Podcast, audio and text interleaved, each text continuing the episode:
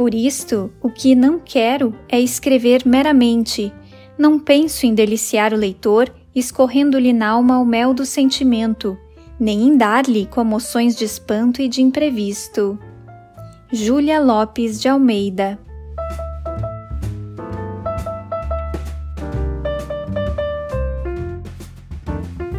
Da Estante, seu momento de leitura com a rádio da universidade.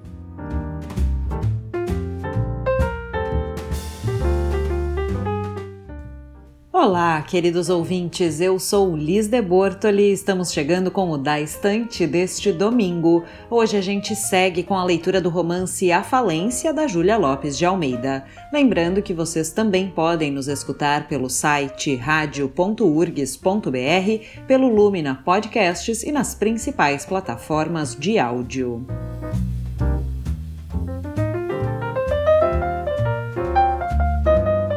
No capítulo anterior, Ruth se mostrava preocupada com a fuga de Sancha da casa das tias, porque foi ela quem sugeriu a ideia. E ainda, Camila conversou com Francisco e depois com seu filho Mário sobre um possível casamento entre ele e Paquita. E isso deixou Nina de orelhas atentas e coração apertado.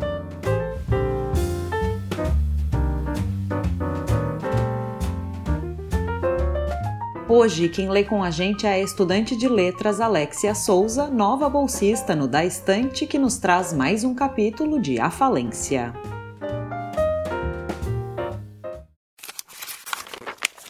Capítulo 16 Na sua salinha da Rua Funda, estendido no velho canapé empoeirado, seu mota, emagrecido, com a barba crescida, as faces chupadas, olhava para as moscas que zumbiam, negrejando na cal da parede encardida. Lá dentro, a filha cortava o silêncio de vez em quando com as suas passadas vagarosas em que se sentia o cansaço. Tinha razão, era só para tudo. O pai, apesar da impertinência da moléstia e das suas exigências de homem amigo da limpeza, resignava-se quase sem protestos àquela imundície em que se ia encharcando. Certo de que isto de se dizer que uma mulher pode fazer todo o serviço sem se enxovalhar é coisa de romance. A Emília andava com as mangas e o avental sujos de carvão. Tinha as unhas impregnadas do cheiro da cebola e do alho, e as mãos avermelhadas pelo uso do sabão da terra com que esfregava a roupa, que tinham perdido o jeito para a carícia doce, macia, tão querida das crianças e dos doentes. A pobre andava escada abaixo e escada acima, do sótão para a cozinha e da cozinha para o sótão, com os ombros vergados ao peso da bacia cheia de roupas ensaboadas ou torcidas para estender lá em cima no telhado a um calor de rachar. A paciência esgotara-lhe, ela andava aos suspiros, cada vez mais cor de cidra. Quando se mirava no espelhinho do seu quarto, ela mesma se achava feia. O seu rosto alongava-se, tomava uma expressão de animal. O pai chamou-a. Emília, olhe, veja se pode dar uns pontos nestas meias. Estão me incomodando. O paletó está sem botões. Ela não respondeu, foi dentro e voltou. Estão aqui outras meias. Tenha paciência, minha filha. Eu não posso dobrar a perna. Emília agachou-se e mudou as meias ao pai. Ele continuou. As minhas calças de brim estão muito encardidas. Será bom alvejá-las enquanto eu estou em casa. Vão ser muito precisas. O meu terno de casimira está escovado? Ela mal respondeu com um sinal de cabeça. O pai, querendo poupá-la, com remorso de lhe dar semelhante existência, atrapalhava com exigências. Eram os lenços retos, as ceroulas sem nastros, ou porque as cadeiras tinham um dedo de pó, ou porque as plantas das latinhas morriam nas janelas à míngua d'água, torradas de sol. Enfadada, Emília fazia os reparos exigidos, em silêncio, com ar rebarbativo. Então o velho voltava o rosto para a parede e fechava os olhos para reter as lágrimas. Vinham-lhe à mente os seus bons tempos de Pernambuco e a alegria da sua defunta, tão ativa, tão pagodista e festeira. Quem diria que de tal mãe, à hora do jantar, a filha ajudou-o a ir para a mesa, em um canto da cozinha, ao pé de uma janela com vista para telhados.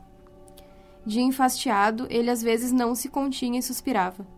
Que jantarzinho cangueiro! Emília não respondia punha-lhe no prato o feijão e a carne seca, que ele engolia com esforço. Nesse dia a tarde estava quente. O papagaio da vizinha arremedava as vozes e as gargalhadas dos moradores de baixo, reunidas no quintal. Mota sentiu vontade de paurar um pouco também, mas a companheira voltou-lhe as costas para ir lavar as panelas e o cheiro das banhas frias tornou-se insuportável. Ele voltou resignado para o canapé da saleta, martelando com a bengala o chão ruído pelo caruncho e pelos ratos. O seu sonho era sair, voltar ao escritório, tatear as folhas dos livros, pensar em negócios, deixar de ver o rosto comprido da filha e de sentir a morrinha da casa suja. Quem de vez em quando cortava aquela pasmaceira com um pouco de alegria era a baiana Bertolina, que lhes levava um resto de quitanda recambiada, fatias de mané talhado ou cocadas com abóbora, sujeitas ao azedume. E então era só. Ioiô e aiá, e gargalhadas frescas, e é preciso paciência, atrás dos dias maus vem os dias bons. Não é, meu ioiô? Tenham fé em Deus, e Deus minha iaiá, e Deus meu ioiô. Seu Mota sorria lambiscando as cocadas, feliz por ver alguém rir. Nessa tarde, a Bertolina iria a propósito, mas quem apareceu foi o Ribas. Seu Mota contava as moscas da parede sem querer dar confiança ao rapaz, mas abria os ouvidos. Ele estava mortinho por dizer o que sabia, e logo depois de uma meia dúzia de palavras. Ontem houve um baile em casa de seu Teodoro. Diz que a rua estava cheia de carros. Só o vestido da dona Camila custou dez contos. Quem acredita nisso? O Mário vai casar-se com uma moça que tem para cima de mil contos. Foi ao baile coberta de joias. Seu Guimarães, seu Castro, todos estes turunas do café foram lá. Como sabe você de tanta coisa? Foi o Isidoro quem me contou. O Ribas, com os ombros descaídos e um sorriso nos lábios moles, falava em suntuosidades, com a voz empapada em saliva. O velho tossiu, fingiu querer dormir, negando confiança ao rapaz, sentindo-o abusivo. Vendo que o outro o não entendia, exclamou: Você não tem que fazer? Eu ainda não achei emprego. Veja lá, eu não quero que seu cunhado pense que o retenho em minha casa. Meu cunhado não me governa. Seu moto despediu o Ribas, mas logo que o viu descer a escada, sentiu-lhe a falta. Ao menos aquilo era alguém, sempre trazia um eco de vida, um zum-zum de fora. O Ribas desceu, enfarado daquele velho cainha que não escorrera nem um tostãozinho para o café. Se pensava que ele ia levar as novidades só pelo amor dos seus olhos, burro.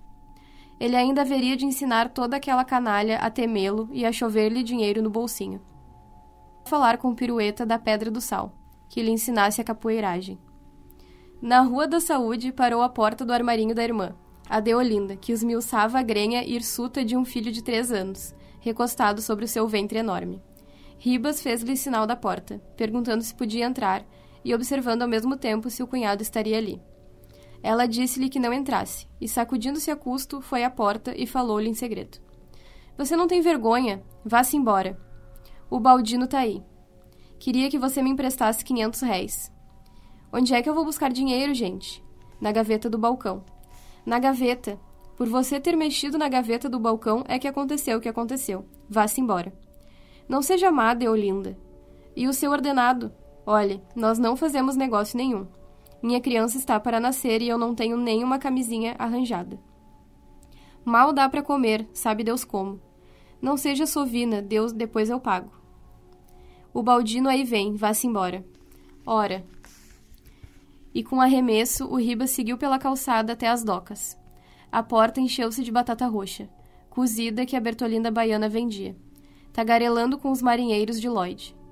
Depois das batatas, o Ribas ainda teve uns tostões para tangerinas. Só bem repleto foi o que bateu as solas rotas pelas calçadas, a caminho da rua de São Bento. Aí chegado, quis desafiar a paciência de seu Joaquim postando-se como um basbaque à porta do armazém, vendo os trabalhadores na sua faína entrarem e saírem sem interrupção. Em cima, no escritório, Francisco Teodoro, amolecido pela sua noitada de festa, narrava lealmente ao Meirelles, pai da Paquita, a inaptidão do filho para o trabalho. O Meirelles sorria, que descansasse, ele caminharia tudo, e acrescentava.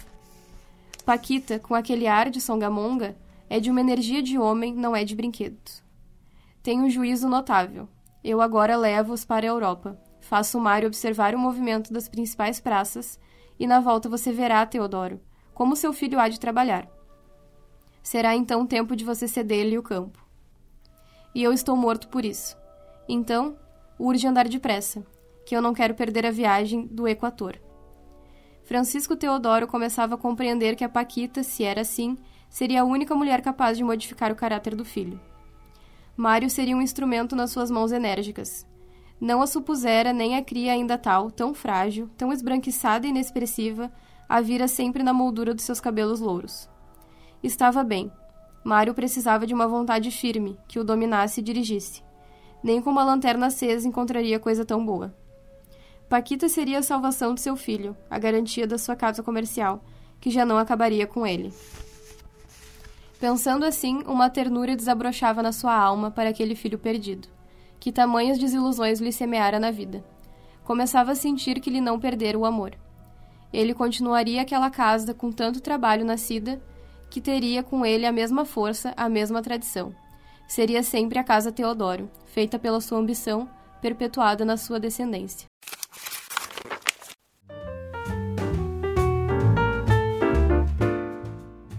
Este foi o 16º capítulo de A Falência da Júlia Lopes de Almeida com a leitura de Alexia Souza. O programa de hoje já está disponível nas plataformas e no site da rádio em radio.urgs.br.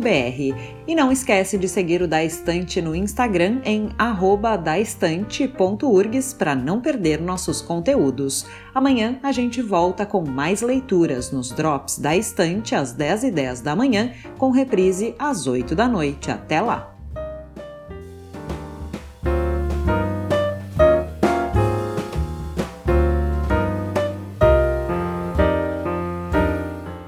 Nesta edição trabalharam Liz de Bortoli, Mariana Sirena, Júlia Córdova e Alexia Souza.